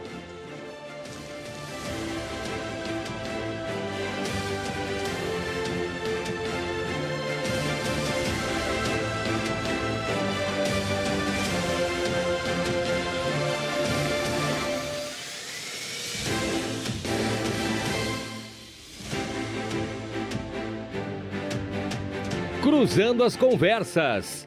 Oferecimento: Associação dos Oficiais da Brigada Militar e do Corpo de Bombeiros Militar, defendendo quem protege você.